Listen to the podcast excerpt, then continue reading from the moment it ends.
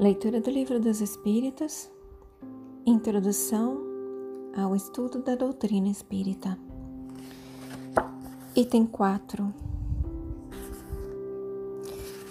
Se os fenômenos com que nos estamos ocupando houvessem ficado restritos ao movimento dos objetos, teriam permanecido, como dissemos, no domínio das ciências físicas.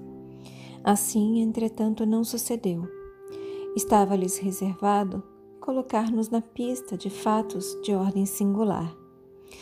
Acreditaram haver descoberto, não sabemos pela iniciativa de quem, que a impulsão dada aos objetos não era apenas o resultado de uma força mecânica cega.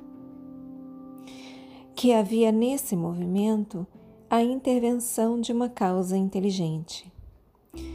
Uma vez aberto, esse caminho conduziu a um campo totalmente novo de observações. De sobre muitos mistérios se erguia o véu. Haverá com efeito, no caso, uma potência inteligente? Tal a questão. Se essa potência existe, qual é ela? Qual a sua natureza, a sua origem? Encontra-se acima da humanidade? Eis outras questões que decorrem da anterior. As primeiras manifestações inteligentes se produziram por meio de mesas que se levantavam e com um dos pés davam certo número de pancadas, respondendo desse modo sim ou não, conforme fora convencionado a uma pergunta feita.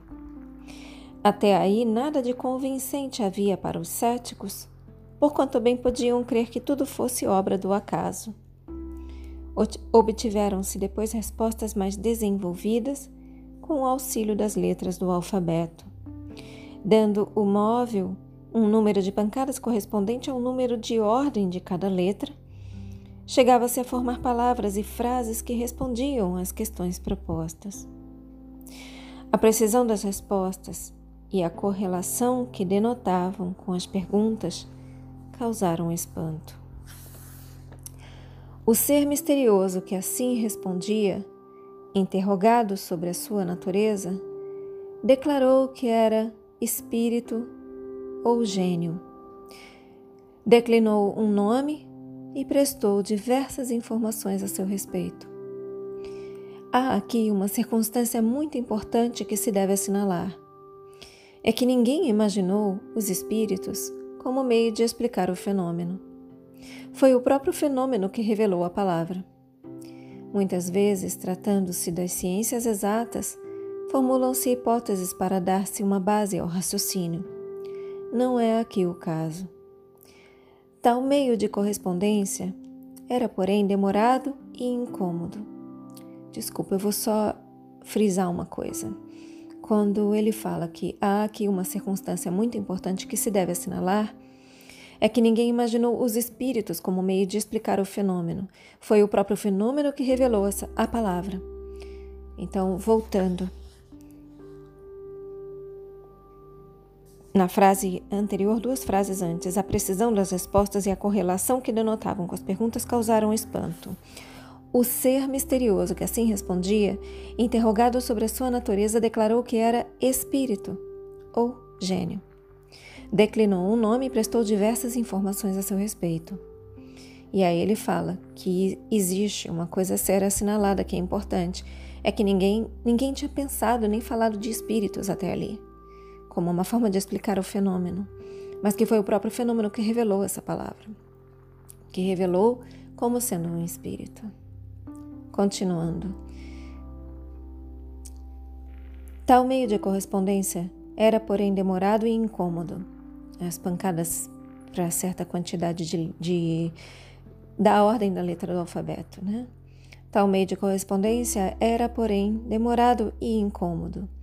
O espírito, e isto constitui nova circunstância digna de nota, indicou outro meio, foi um desses seres invisíveis quem aconselhou a adaptação de um lápis a uma cesta ou a outro objeto. Colocada em cima de uma folha de papel, a cesta é posta em movimento pela mesma potência oculta que move as mesas. Mas em vez de um simples movimento regular, o lápis traça por si mesmo caracteres, formando palavras, frases, dissertações de muitas páginas sobre as mais altas questões de filosofia, de moral, de metafísica, de psicologia, etc., e com tanta rapidez quanto se escrevesse com a mão. O conselho foi dado simultaneamente na América, na França e em diversos outros países. Esse conselho, né, de colocar um lápis acoplado numa cesta e a cesta se movia em cima do papel e o lápis era usado como forma de escrita. Esse conselho foi dado simultaneamente na América, na França e em diversos outros países. Eis em que termos o deram em Paris, a 10 de junho de 1853, a um dos mais fervorosos adeptos da doutrina e que havia muitos anos, desde 1849, se ocupava com a evocação dos espíritos. E aqui eu vou fazer uma observação. Havia muitos anos, 49 a 53, né? 50, 51, 52, 5 anos, né? Olha a sensação de passagem do tempo, né? Cinco anos são muitos anos. E são mesmo para aqueles tempos. E para a gente, cinco anos está passando em cinco minutos. Vou reler do começo esse parágrafo. O conselho foi dado simultaneamente na América, na França e em diversos países. Eis em que termos o deram em Paris, a 10 de junho de, junho de 1853, a um dos mais fervorosos adeptos da doutrina e que havia muitos anos, desde 1849, se ocupava com a evocação dos espíritos. E foram nesses termos que foi dado a essa pessoa. Abre aspas. Vai buscar no aposento ao lado a cestinha. Amarra-lhe um lápis. Coloca sobre o papel. Põe-lhe os teus dedos sobre a borda. Fecha aspas. Alguns instantes após, a cesta entrou a mover-se e o lápis escreveu. Muito legível esta frase. Abre aspas. Proíbo expressantemente que transmitas a quem quer que seja o que acabo de dizer. Da primeira vez que escrever, escreverei melhor. Novamente, o que, que foi dito? Com esse método de escrita usando a cestinha, quer dizer, a entidade falou, o ser falou, vai buscar no aposento ao lado a cestinha. Amarra-lhe um lápis, coloca sobre o papel, põe-lhe os teus dedos sobre a borda. E alguns instantes após a cesta entrou a mover-se e o lápis escreveu muito legível esta frase: Proíba expressamente que transmitas a quem quer que seja o que acabo de dizer. Da primeira vez que escrever, escreverei melhor. Fecha aspas. E por que que proibia? Provavelmente para que aquilo não fosse divulgado de ser humano para ser humano, mas que todos soubessem que o mesmo método estava sendo é, acordado, despertado em várias partes do mundo. Continuando, o objeto a que se adapta o lápis, não passando de mero instrumento, completamente indiferentes são a natureza e a forma que tenha. Daí o haver se procurado dar-lhe a disposição mais cômoda. Assim é que muita gente se serve de uma prancheta pequena. A cesta ou a prancheta só podem ser postas em movimento debaixo da influência de certas pessoas, dotadas para isso de um poder especial, as quais se designam pelo nome de médiums, isto é, meios ou intermediários entre os espíritos e os homens. As condições que dão esse poder, eu vou reler essa frase. A cesta ou a prancheta, vou reler desde o, desde o parágrafo anterior. O objeto a que se adapta o lápis, não, não passando de mero instrumento, completamente indiferentes são a natureza e a forma que tenha. Daí o haver se procurado dar-lhe a disposição mais cômoda. Assim é que muita gente se serve de uma prancheta pequena. A cesta ou a prancheta só podem ser postas em movimento debaixo da influência de certas pessoas, dotadas para isso de um poder especial, as quais se designam pelo nome de médiums, isto é, meios ou intermediários entre os espíritos e os homens.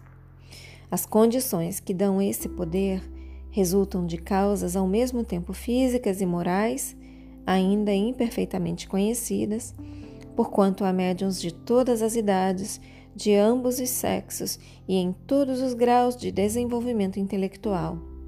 É, todavia, uma faculdade que se desenvolve pelo exercício. E aqui eu só vou fazer uma observação. Eu estou lendo a introdução e vou ler o primeiro capítulo do Livro dos Espíritos para completar a leitura desse, desse podcast. Que eu comecei a fazer essa leitura através do WhatsApp para o meu grupo, no WhatsApp, até que as pessoas começaram a ter problema de versão de áudio para abrir numa determinada num determinado celular, numa marca ou em outra, e não ouvia um áudio. Então eu decidi fazer a leitura e gravar em podcast para possibilitar que o grupo ouvisse como um todo. E aí eu comecei do capítulo 2, porque eu já tinha lido o capítulo 1 um e a introdução. Na verdade, eu estava lendo sozinha e me foi orientado a compartilhar com o grupo. Depois teve o problema de, de padronização do tipo de áudio, então eu passei para o podcast e no podcast eu comecei a leitura a partir do capítulo 2. Eu estou lendo o capítulo A Introdução e o capítulo 1 e vou completar esse trabalho. Vou reordenar todos os episódios lá no podcast, porque a gente está agora no 177 ou 178. Eu vou colocar direitinho a ordem dos episódios para fazer da introdução até a conclusão do livro e em seguida eu vou começar a leitura do livro dos médiuns. Então, continuem me acompanhando, tá bom? Como ele falou em médiuns aqui, a nossa próxima trajetória. A nossa trajetória vai passar pelo próximo livro, que é o livro dos médiuns. Fechem os olhos, deixem que todo esse trecho se aprofunde em vocês. Assumam a intenção de contemplar por mais algum tempo sobre esse trecho. E eu motivo vocês a baixarem o Livro dos Espíritos em PDF, que está em toda parte na internet, fazerem a leitura do trecho por conta própria, no método tradicional, antigo, não só ouvindo podcast, mas lendo dos próprios olhos, tá bom? E se possível, comprem um livro também. E façam a contemplação, tá bom? Expressem gratidão a si mesmos pela continuidade, continuidade na leitura Expressem gratidão aos seus guias, mentores, protetores e anjo guardião. Expressem gratidão a Deus, ao Pai Celestial e à Mãe Divina. E eu também agradeço a vocês pela oportunidade. Boa noite. नमस्ते।